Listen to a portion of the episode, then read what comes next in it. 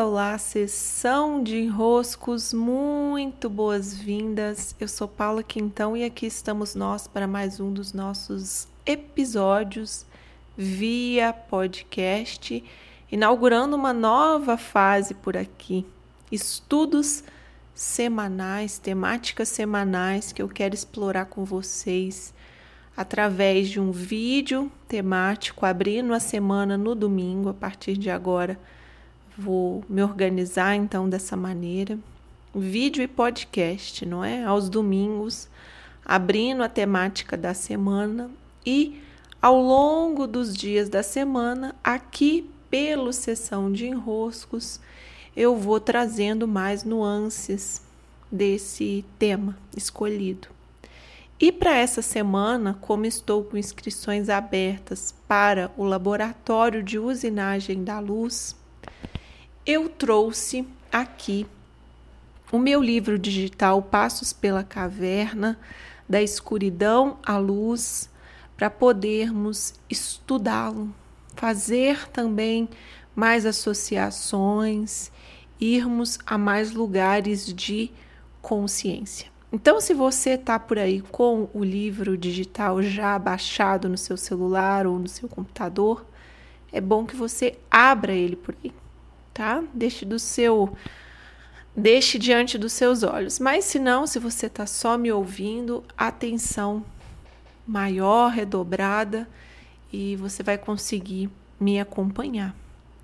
Eu vou então abrir a nossa semana com uma contextualização do porquê que eu transformei em e-book, não é, esse conteúdo do Passos pela Caverna esse é um conteúdo que eu criei com uma explicação simples, assim, concisa, né, sobre o mito da caverna, sobre a alegoria da caverna de Platão. Eu tinha feito um vídeo no YouTube e transformei o conteúdo que eu já tinha selecionado para lá em algo um pouco mais bem, sim, elaborado, né, com um pouco mais de detalhes, e trouxe aqui para esse para esse livrinho, né, esse livro digital, esse e-book.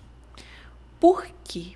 Para começar, todos os movimentos de autotransformação que são o tema base, né? Os seus movimentos de autotransformação é realmente meu objeto de trabalho independente de qual rumo, qual trilha eu pegue. Aí, né? A trilha dos negócios, a trilha do autoconhecimento, a trilha das constelações do nascimento, meus atendimentos, minhas mentorias, meus livros. Meu primeiro livro, para quem não sabe, publicado em 2012, se chama Para Sempre um Novo Eu. O que, que isso quer dizer? Quer dizer que nós estamos aqui para nos autotransformar. Nós não estamos aqui só para pegar conhecimento sobre nós mesmos, não é? Ficar assim apreciando essa obra de arte que nós somos. Nós estamos aqui para nos conhecer e nos transformar, nos encontrar com mais peças de nós mesmos e nos transformar, fazer a mudança necessária para que a nossa versão de hoje possa ganhar graças ao que a versão de ontem coletou. Então, esse é o compromisso da existência e o meu compromisso com as minhas entregas vão sempre levar para esse caminho, para esse apoio. E quando eu penso na alegoria da caverna, quando nós nos deparamos com ela, e ao longo da semana nós vamos olhar por mais nuances, o convite de transformação é sempre um convite de saída de uma caverna. É sempre um movimento que repete a dinâmica que o mito da caverna trouxe. Olha, se tem uma coisa aí que ainda está passível de transformação, você precisa entrar em contato com a parte que é ilusória. Você precisa romper com ela. Você precisa fazer o esforço de subida em direção à luz.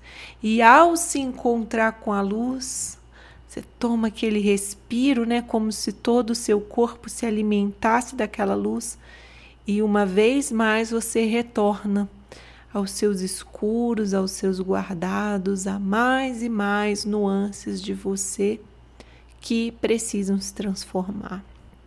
Então, essa é a importância para mim desse e-book que está aqui disponível pelo meu site, disponível para fazermos esse estudo agora.